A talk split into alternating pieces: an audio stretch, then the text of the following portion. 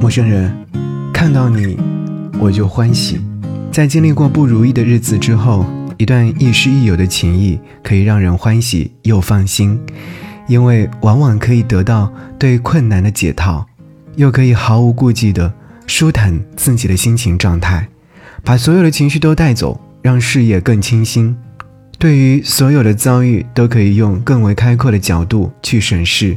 也许像老师一般的朋友，就是如此的存在吧。看到你，我就很欢喜。给你歌曲，给我最亲爱的你。今天想要你听到这首歌，是来自李全哲所演唱的。看到你，我就欢喜。我是张扬，杨是山羊的羊。下期见。